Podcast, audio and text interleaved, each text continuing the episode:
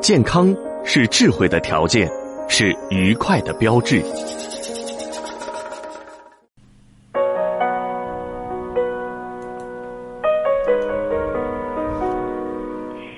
各位好，收音机前的听众朋友，我是芳华。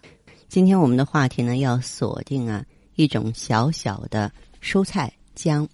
姜不仅是烹饪美食中必备的调味品，它还是一味良药。经常吃点生姜，有利于身体健康。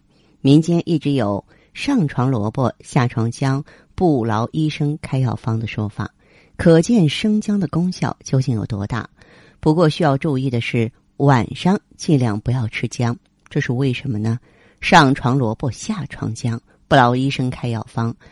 姜和萝卜为什么要在一天之内不同时间进食呢？为什么姜要在早上而不在晚上吃呢？这是由各自的性质来决定的。姜呢，味辛辣，性温。人在清晨之时呢，胃中之气有待生发。那你吃点姜，可以健脾，可以温胃，鼓舞阳气升腾。那么到了夜间呢，人的身体是阳气收敛，阴气外盛，这个时候吃姜呢，违反生理规律。与生姜相反，萝卜性凉，败火清热，下气消食。劳累一天，吃点萝卜。润喉消食、清虚燥热啊，然后呢，它就有利于休息啊。可见呢，晚上不宜吃姜。另外，我也要提醒您，当患有这个外感风寒感冒的时候啊，还不妨吃点生姜，有助于啊把体内的细菌寒气带出来。那么说到晚餐了，其实晚上呢，一个是要少吃，另外呢，有一些食物对某些特殊体质的人是要禁忌的。你像肝火旺的人呢，晚上就不宜喝牛奶。晚上喝了牛奶之后，会使得肝火旺盛，不利于夜间排毒，而且会让人觉得口干舌燥，想着半夜起来喝水，这样不利于睡眠。而且牛奶本身啊，也是一种过敏源，晚上喝牛奶呢，很容易导致消化不良。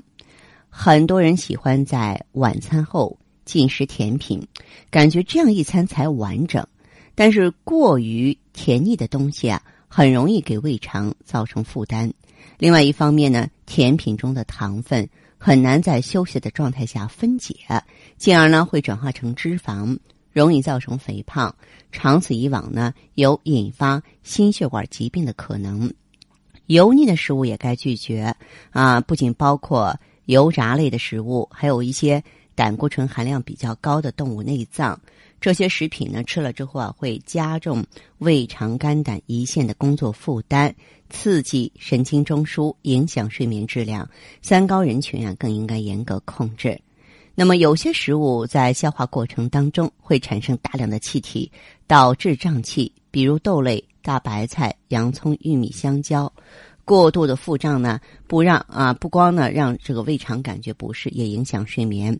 所以晚间也要尽量避免。这类食物，晚上进餐呢也不适合吃高钙的食物。你像虾皮啊、软骨鱼类呀，由于晚间五脏都相继进入休息状态，高钙食品中的钙质分解后容易堆积在肾脏和尿道中，引发结石。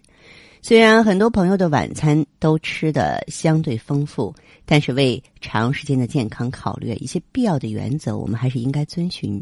在补充必要的营养和填饱肚子的同时呢，也要让胃肠充分的吸收和休息，这样呢才能够保证一晚上的好睡眠。